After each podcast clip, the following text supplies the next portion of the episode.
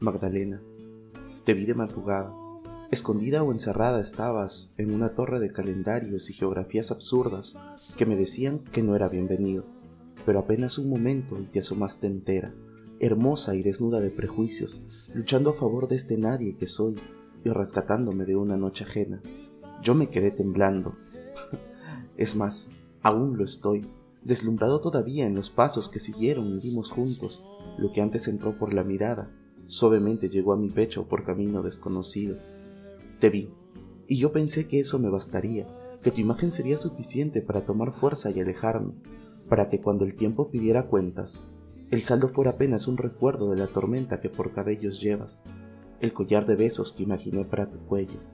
Pero no, no fue suficiente.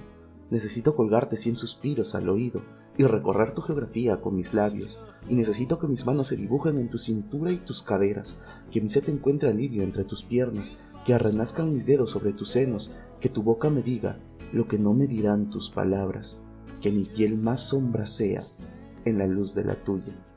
Ya nada basta. No basta con que te sueñe, con que sueñe que te tomo por la cintura, que te acerco a mí y que a tu cuello llega mi aliento, que dudan mis manos entre uno y otro pecho, que me restraigo a tus caderas y que tu humedad me guía. No basta con pensar que tu tormenta me estalla en la cara, ni que me piense y te piense conmigo dentro, con el deseo montado en piernas y caderas, corriendo a ninguna parte, atento al gesto que en gemidos dibujas.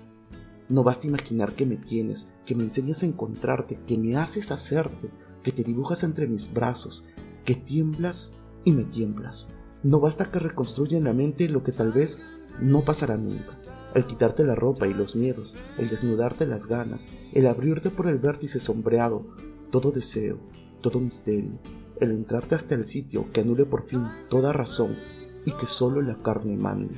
No basta que trate de distraerme detrás de las palabras que arrojas, fallidas puertas de salida, ventanas que no invitan a asomarse siquiera, paredes cerradas. He tratado de tomar distancia, de hacer complicadas cuentas de días, kilómetros, horas, calles frías, laberintos, olvidos. Consulté mapas que confirman que el tuyo es otro mundo. y ha sido inútil.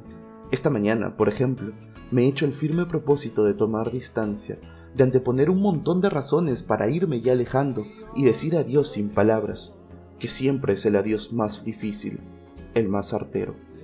Pero apenas te he visto, y olvidado hasta la hora. Bastó que desde lo lejos intuyera una tormenta para que brotaran propósitos y razones, para que el corazón y las ganas se desbocaran y para que un cuello suspirado me robara todo el aliento.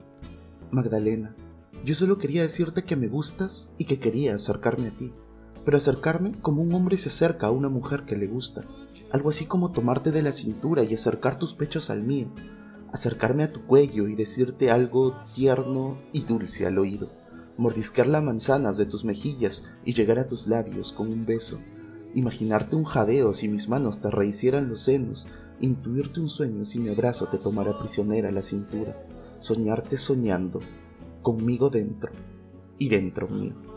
Hago mal en desearte, en que mi piel quiera tocarse en la tuya para buscarte y encontrarte, como se encuentran un hombre y una mujer que se gustan, es decir, desnudos y sedientos? ¿Hago mal en decirlo o en hablarlo con silencios? Yo lo que quiero es encontrarte para invitarte a perderte conmigo, Magdalena. Que la piel le hable a la piel. El deseo que callan las palabras y que el silencio habla. Espero entonces tu silencio y tu palabra.